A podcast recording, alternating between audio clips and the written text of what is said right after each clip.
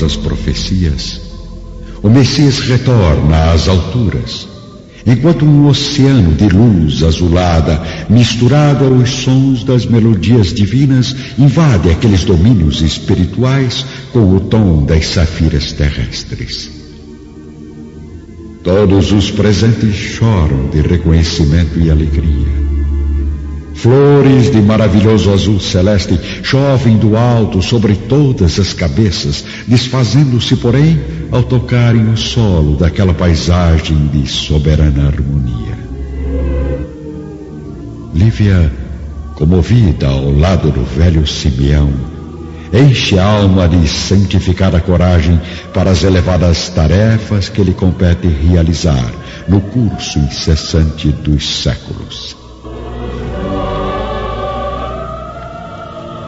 Meu amigo, as agonias terrestres são um preço misérrimo para estas recompensas iluminadas e imortais. Ah, se todos os homens tivessem conhecimento de semelhantes alegrias, não possuiriam outra preocupação, além da de buscar o glorioso reino de Deus e de sua justiça. Sim, filha. Um dia Todos os seres da terra hão de conhecer o Evangelho do Mestre, absorvendo todos os seus ensinos. Para isso, haveremos de sacrificar-nos pelo Cordeiro de Deus quantas vezes forem necessárias. Organizaremos avançados postos de trabalho entre as sombras terrestres Buscaremos acordar todos os corações adormecidos nas reencarnações dolorosas para as harmonias sublimes destas divinas alvoradas. Mas, mestre, o, o que devemos fazer para, para levar a luz do Evangelho aos espíritos inferiores? Se for preciso, voltaremos de novo ao mundo em missões santificadoras de paz e verdade. Sim. Morreremos na cruz ou daremos o sangue às feras da ambição e do orgulho, do ódio e da impiedade que habitam as almas dos nossos companheiros terrestres, convertendo todos os corações ao amor de Jesus Cristo. No dia seguinte, enquanto caminha com Calpurnia ao redor dos esplendorosos jardins do paraíso, Lívia nota que um grupo de entidades angelicais flutua pela paisagem florida do infinito, num recanto de indefinível beleza, organizado como estância de repouso recompensando os que haviam partido das angústias terrenas após o cumprimento da missão divina. Veja, minha amiga, todos os que alcançaram a vitória celeste com os seus esforços nos martírios santificantes renovam agora suas forças morais conhecendo novas esferas de felicidade espiritual, novas expressões de vida em outros mundos, recebendo outros conhecimentos nos templos da eternidade e reequilibrando ao mesmo tempo todas as suas emoções. Sinto que que é chegada a hora de externar os meus sentimentos ao emissário do Senhor. Aqui estou, Lívia como missionário de Deus para ouvi-la. Mensageiro do bem, as maravilhas do reino do Senhor teriam para mim uma nova beleza se eu pudesse contemplar sua eternidade em companhia do coração que é metade meu, da alma gêmea da minha que a sabedoria de Deus, em seus profundos e doces mistérios, destinou ao meu ser desde as auroras dos tempos. Não estaria menosprezando a glória sublime dessas regiões de felicidade e paz do reino eterno, querida irmã? De modo algum, emissário. Porém, mesmo no meio de todas estas alegrias que me rodeiam, sinto muitas saudades da alma que é o complemento da minha própria vida. Dai-me a graça de voltar às sombras da terra e erguer das trevas do orgulho e das vaidades impiedosas o companheiro do meu destino. Permita que possa proteger o espírito, a fim de um dia trazê-lo aos pés de Jesus, igualmente, de modo que também receba suas divinas bênçãos. O amor é o laço de luz eterna que une todos os mundos e todos os seres do infinito. Sem ele, a própria criação não teria razão de ser, porque Deus é a sua expressão suprema. As esperanças das esferas mais felizes perderiam a divina beleza se não guardássemos o sonho de participar um dia de suas ilimitadas alegrias junto dos nossos entes queridos, que encontram-se na Terra ou em outros círculos de provação do universo. Conheço toda a sua história e sei de suas lutas incessantes e redentoras nas encarnações do passado, justificando assim os seus propósitos de prosseguir em espírito, trabalhando na terra pelo aperfeiçoamento daqueles a quem muito você amou. Também o Cordeiro de Deus, por muito amar a humanidade, não recusou a humilhação, o martírio e o sacrifício. Sim, Calpurnia. Por isso, acredito que Lívia seguirá com sabedoria a lição do Messias. Vá, minha filha, trabalhará livremente entre as falanges iluminadas que circulam a face sombria do planeta terrestre. E voltará aqui, sempre que necessitar de novos esclarecimentos e novas energias. Ampare o seu infeliz companheiro na longa jornada de suas provações rudes e amargas. Mesmo porque o desventurado Públio Lentulus não está longe da sua mais angustiosa provação na atual existência, perdida, infelizmente, pelo orgulho e pela vaidade, fria e impiedosa sente-se tomada de indefinível emoção em face da revelação dolorosa do anjo. Mas ao mesmo tempo, na intimidade do coração sensível e amoroso, reconhece a misericórdia divina.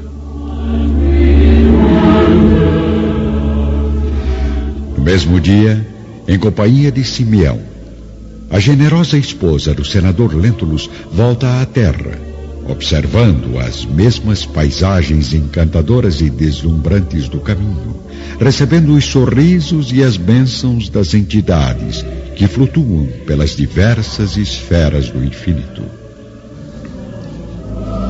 Veja, Simeão, a gigantesca mancha escura, indicando a proximidade da atmosfera terrestre.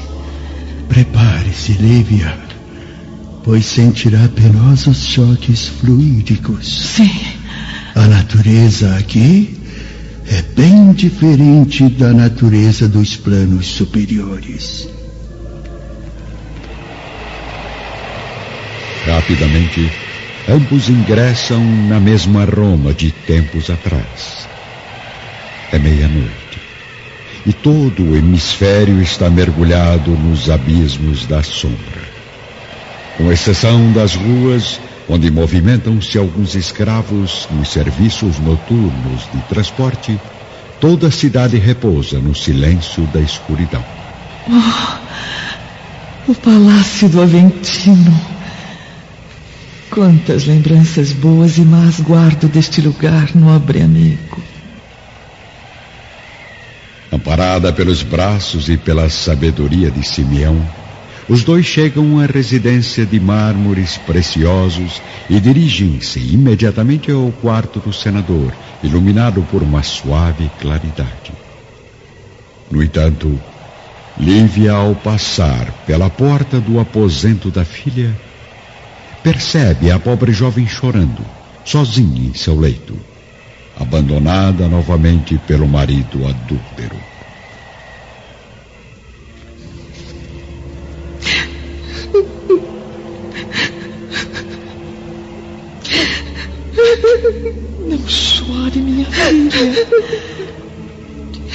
Fiel e generosa não merece tamanho sofrimento.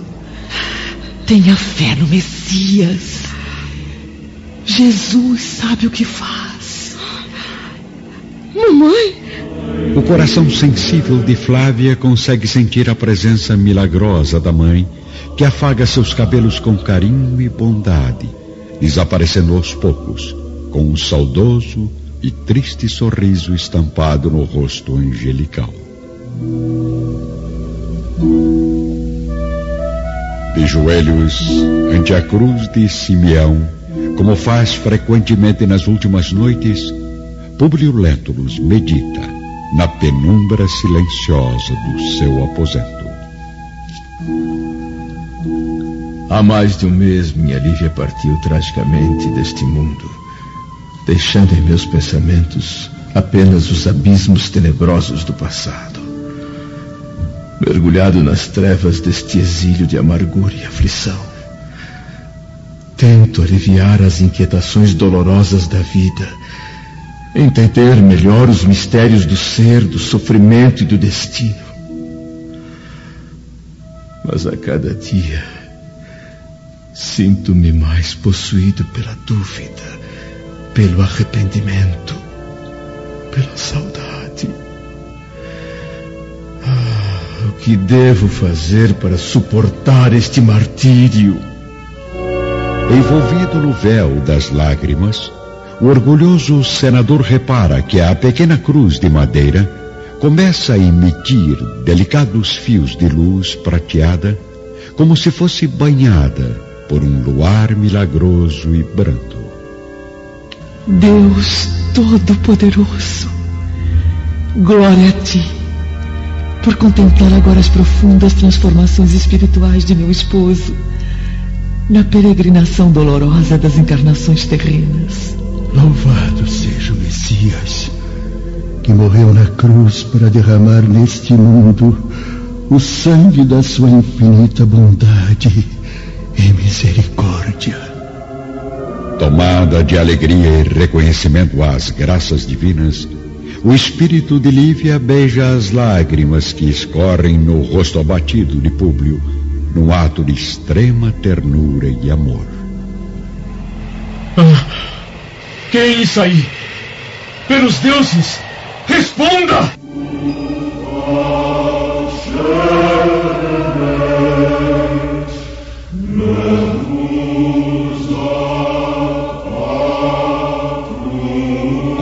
Morte de Calpurnia e o trágico falecimento de Lívia parecem destinar o ano de 58 a ser um dos mais penosos para a vida do senador Lentulus e de sua família. Esses dolorosos acontecimentos impõem à casa de Públio um luto permanente, obrigando Plínio Severus a reter-se um pouco mais ao ambiente doméstico deixando de lado os encontros adúlteros que realizava constantemente. Velha, no entanto, na violência dos ardentes desejos, não descansa sua alma ciumenta e vingativa. Vamos vê-la agora em companhia de uma serva de confiança à porta da sua residência na manhã ensolarada da capital romana. Muito bem. Então estamos combinadas. Jamais a revele a Flávia que me conhece. Fique tranquila, senhora. Nenhuma serva de Flávia Lentulus sabe que já trabalhei como criada de Fúvia, sua saudosa mãe. Lembre-se, não deve usar o veneno em demasia, pois seria fatal para o corpo frágil daquela criatura miserável. A poção deve ser ministrada vagarosamente, misturada ao vinho das refeições. Não será fácil, nobre amiga, mas prometo fazer tudo para levar até o fim o seu plano. Então vá logo, serva. Já está na hora das criadas começarem a preparar a mesa da família Lentulus. Mas pelos deuses, certifique-se de que o vinho envenenado seja oferecido somente à esposa de Plínio. Estamos entendidas? Sim, senhora. Com licença. Mais uma coisa, escrava. Pois não, senhora. Saúde, Gioras. Não deve, de modo algum, descobrir o nosso segredo. Perfeitamente, senhora. Até breve. A serva parte rapidamente rumo ao palácio do Aventino, enquanto Aurélia retorna ao interior da residência, antevendo na mente dos cruéis resultados do seu plano diabólico e contra a rival indefesa. Saul, por sua vez, inconformado com a amizade fraternal entre Flávia e Agripa, não perde a oportunidade de provocar o coração orgulhoso de Plínio através das calúnias mais absurdas. O ex-escravo dos severos, contudo, ainda tem esperanças de conquistar sua amada. Por isso, aqui está ele, neste momento, em companhia de Araxes, na sinistra loja do feiticeiro egípcio. Então, quanto tempo ainda terei de esperar para que o meu amor seja correspondido? Tal informação preciosa depende de quantos sestércios o amigo possui para gratificar os meus trabalhos junto às forças do além. Isto é o bastante velho ganancioso. É claro, meu jovem.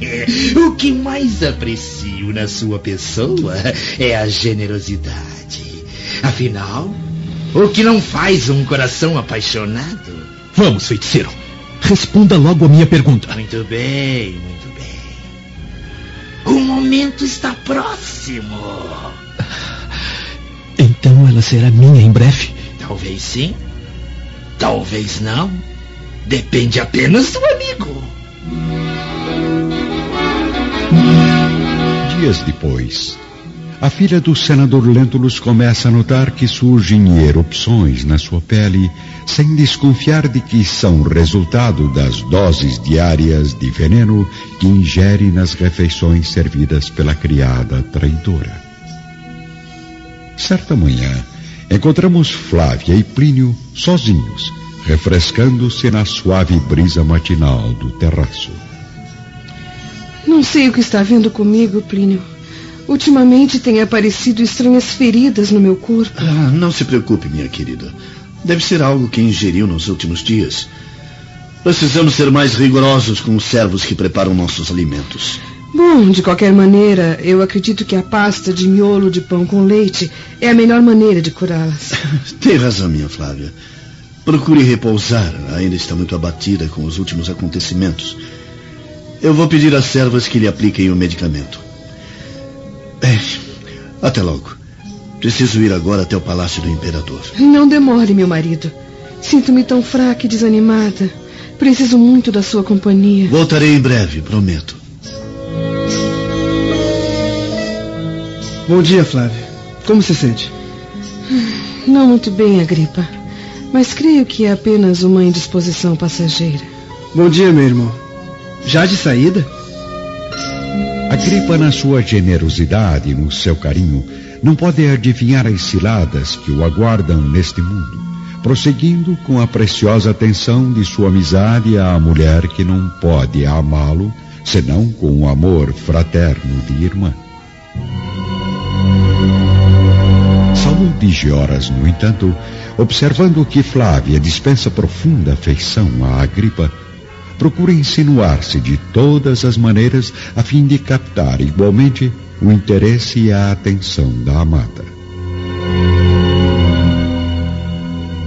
Certa noite, após mais de dois meses de expectativa ansiosa, o ex-escravo acaba conseguindo se aproximar da jovem senhora, enquanto ela repousa, sozinha, no largo divã do espaçoso terraço. Flávia. Saul, o que faz aqui a essas horas? Há muitos anos espero um minuto como este para poder confessar a enorme afeição que dedico à senhora. Quero-a para mim, acima de tudo, até da própria vida. Sei que está num plano inacessível, mas o que posso fazer se não consigo dominar esta adoração, este intenso amor que tortura minha alma? Senhor Saul, controle seus impulsos. Se realmente tem por mim tamanha afeição, mantenha-me no caminho das minhas obrigações, onde deve permanecer toda mulher ciente da sua virtude e do seu nome. Contenha, portanto, suas emoções, porque o amor que me confessa não pode passar de um desejo violento e impuro. Impossível, senhora. Jamais. Alto do terraço, na cidade clareada pelo brilho das estrelas, Saul tem os olhos ardentes de desejo fixados na jovem senhora, observando o seu semblante suave e sereno, tomado agora de triste surpresa. Já fiz de tudo para esquecê-la. Tentei afastar-me definitivamente de Roma desde o dia em que a vi pela primeira vez.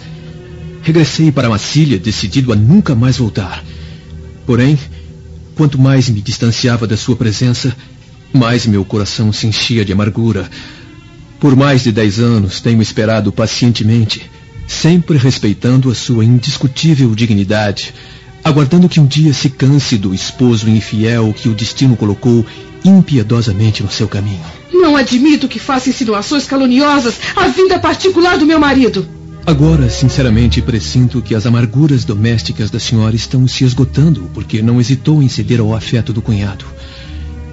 Desde que a vi na companhia de um homem que não é o seu marido, tremo de ciúmes, pois sinto que foi talhada apenas para mim. Todas as noites sonho intensamente com os seus carinhos e com a doce ternura das suas palavras, como se a felicidade da minha vida inteira dependesse do seu amor. Não me faça esperar mais tempo, Flávia, porque eu poderia morrer. Está enganado. Entre mim e a gripe existe apenas uma amizade santificada e pura, de irmãos que se identificam nas provações e nas lutas da vida. Por isso, se puder compreender o respeito devido a uma mulher, retire-se daqui, porque os seus desejos de traição me causam a mais profunda repugnância. Nunca! Esperar tantos anos e nada conseguir? Nunca! Nunca! Saul, possuído pelo desejo, avança em direção à jovem senhora, segurando-a nos braços impulsivos por um rápido minuto. Largue-me, verme traidor! Flávia faz um esforço sobre-humano para se defender, escapando rapidamente das mãos criminosas de Saul e descendo imediatamente para os seus aposentos, onde se recolhe, chorando, às lágrimas da dignidade ofendida mas evitando qualquer comentário sobre o vergonhoso incidente. Plínio, passados os primeiros dias de luto pela morte da mãe e da sogra, retoma a normalidade da vida pública e entrega-se novamente ao amor possessivo de Aurélia, regressando aos encontros secretos com a amante. Na noite seguinte à discussão entre Flávia e Saul, Plínio Severus retorna ao lar, encontrando a esposa angustiada no leito do casal. O que houve, Flávia? Por que está assim tão abatida? Se meu marido passasse mais tempo em casa, talvez pudesse encontrar a resposta. mais uma cena de ciúmes.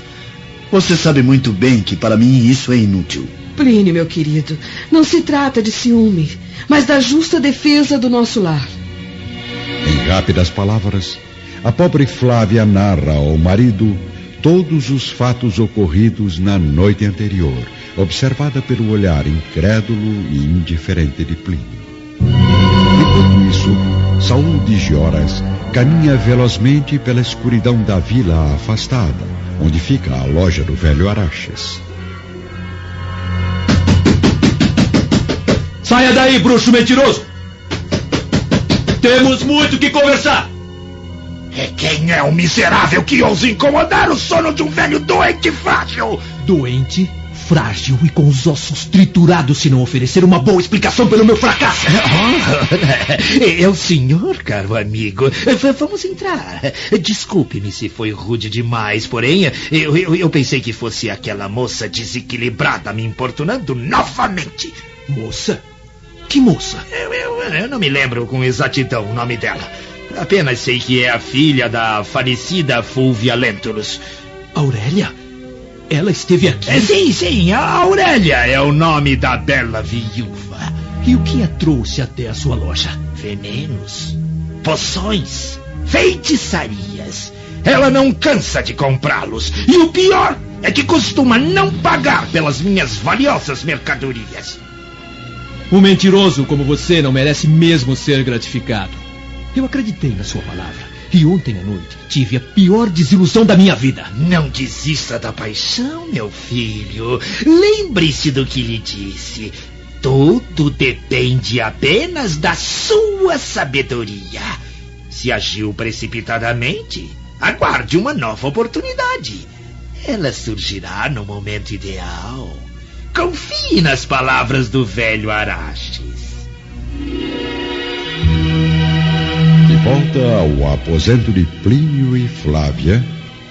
Se esta longa história é mais um artifício de mulher ciumenta para reter o marido no ambiente doméstico, todo o esforço é inútil, porque Saul é meu melhor amigo. Mas, Plínio. Ainda ontem, quando me encontrava em sérias dificuldades financeiras para saldar algumas dívidas, foi ele quem me emprestou 800 sestércios. Seria melhor, portanto, que prezasse, acima de tudo, a honra do nosso nome, abandonando as suas relações com a gripa, já excessivamente comentadas, para que eu não alimente qualquer dúvida. Flávia não tem coragem de confiar ao pai, já atormentado pelos golpes da vida, a sua enorme amargura. A gripa, observando o abatimento da pobre cunhada, busca confortar seu coração que definha a olhos vistos sob o domínio das moléstias inexplicáveis e do martírio íntimo dos penosos segredos. Diariamente, porém, Saul de Joras, ainda cego de paixão, procura o marido de Flávia para colocá-lo a par de fatos caluniosos a respeito da vida íntima da sua mulher. Plínio, por sua vez, oferece todos os créditos às palavras do falso amigo, fortalecendo cada vez mais sua relação com Aurélia. Vamos observar agora os dois amantes, sozinhos, no leito da jovem viúva. Iremos realmente para a Gália, meu amor? Sim. Partiremos amanhã, logo ao amanhecer. E que desculpa pretende dar à família? Isso é assunto meu, Aurélia. Não se preocupe. No dia da partida, Plínio é procurado às pressas por Saul na residência de Aurélia. Se quer verificar, meu amigo, você mesmo a traição de sua mulher, volte hoje à noite secretamente à sua casa e entre inesperadamente no seu quarto. Não irá mais precisar então dos cuidados da minha dedicação sincera, porque verá com os próprios olhos o seu irmão em atitudes comprometedoras. Plínio Severus já se preparava para deixar a capital do império em companhia da Mandi, tendo até se despedido em casa, alegando à família que recebera importantes determinações militares, obrigando-o a partir para as Gálias com urgência. Entretanto, ao ouvir as denúncias de Saul, o oficial resolve comprová-las pessoalmente, dirigindo-se à noite para o palácio do Aventino, com o coração atormentado pelo ciúme. Senhor Prêmio, mas o que houve? Pensei que já tivesse partido. Não lhe devo explicações, escrava criminosa. Descontrolado, envolvido pelas calúnias do falso amigo, Plínio entra cautelosamente no quarto da esposa, ouvindo a voz do irmão que murmura palavras de conforto à pobre senhora abandonada. Chegando mais perto e abrindo um pouco a cortina sedosa do aposento, ele vê a gripa acariciando as mãos de Flávia com um leve e fraterno sorriso no rosto. A atitude amiga e pura do irmão representa agora, a seus olhos cegos de ódio e ciúme, a maior prova de infidelidade que poderia encontrar. Traidores! Então é deste modo que manifestam o respeito à dignidade do nosso nome? Plínio, com que direito me insulta desta forma? Esta pergunta não cabe a você, irmão amaldiçoado, que denegriu a minha honra de homem e de marido com a vergonha da traição. Vamos sair daqui imediatamente. Discutiremos as suas conclusões caluniosas no meu quarto. Porque se ainda não notou, aqui permanece uma pobre criatura enferma e abandonada pelo esposo. Uma senhora que requer o nosso amparo e nosso respeito. Os olhos de Plínio severos transbordam de ira, enquanto a gripa se levanta serenamente, retirando-se para os seus aposentos. Suas lágrimas não me comovem, Flávia. Se está mesmo doente, repouse bastante, pois amanhã teremos muito que conversar. Plínio parte em direção ao aposento do irmão, enquanto a triste esposa, com os padecimentos físicos ainda mais agravados, chora compulsivamente, sem conseguir expressar uma só palavra. No quarto de Agripa. Vamos! Exige uma explicação.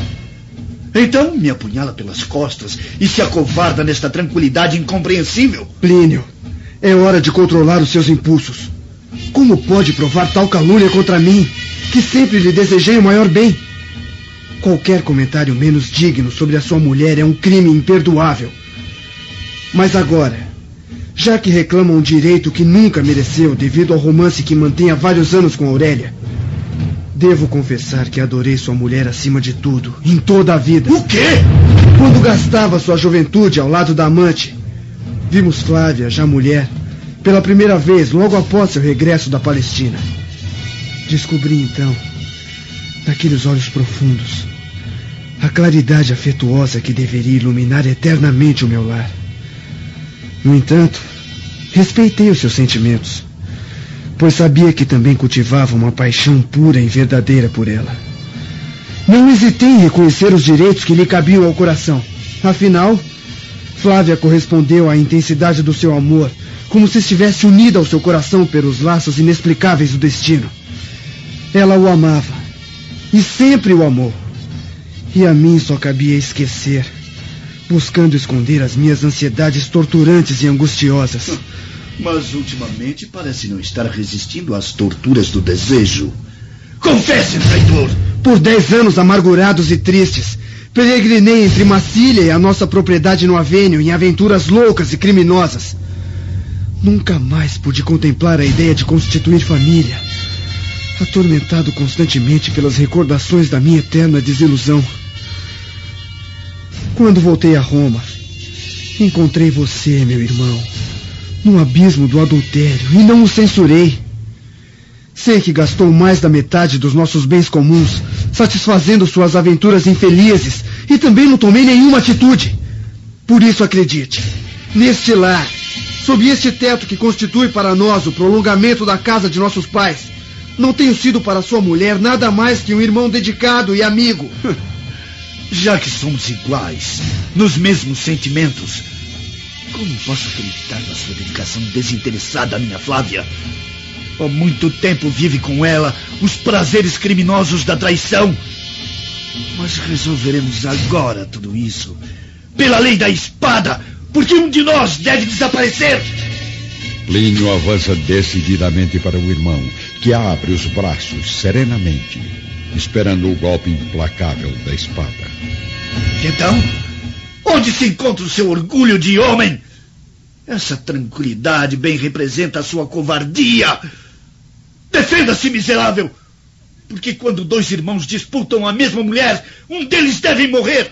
Não demore para consumar o seu desejo, meu irmão, porque me prestará o bem supremo da morte, já que a minha vida, com as torturas infinitas, nada mais significa que um caminho escabroso e martirizante para o fim. Está bem. Eu poderia eliminá-lo neste momento. Mas não o farei. em consideração à memória de nossos pais inesquecíveis. Entretanto, continuo a acreditar na traição. Partirei para sempre desta casa, levando no coração a certeza de que tenho em seu espírito covarde e traidor o meu maior e pior inimigo. Plínio, não faça isso! Pense na esposa que o ama! Não vá embora! Plínio e Severus abandonam o aposento rapidamente. Mas alguém, contudo, acompanhou a cena entre os dois irmãos, detalhe por detalhe. É Saul que, saindo do esconderijo e derrubando o castiçal que ilumina o quarto, alcança a gripa num salto certeiro. O escravo liberto apunhala o rapaz indefeso pelas costas, com um golpe violento. A gripa cai, já desacordado, sobre uma poça enorme de sangue, sem que lhe seja possível clamar uma última palavra. Em seguida ao ato criminoso, Saul foge, sem demonstrar preocupação, sumindo nas sombras sinistras da noite.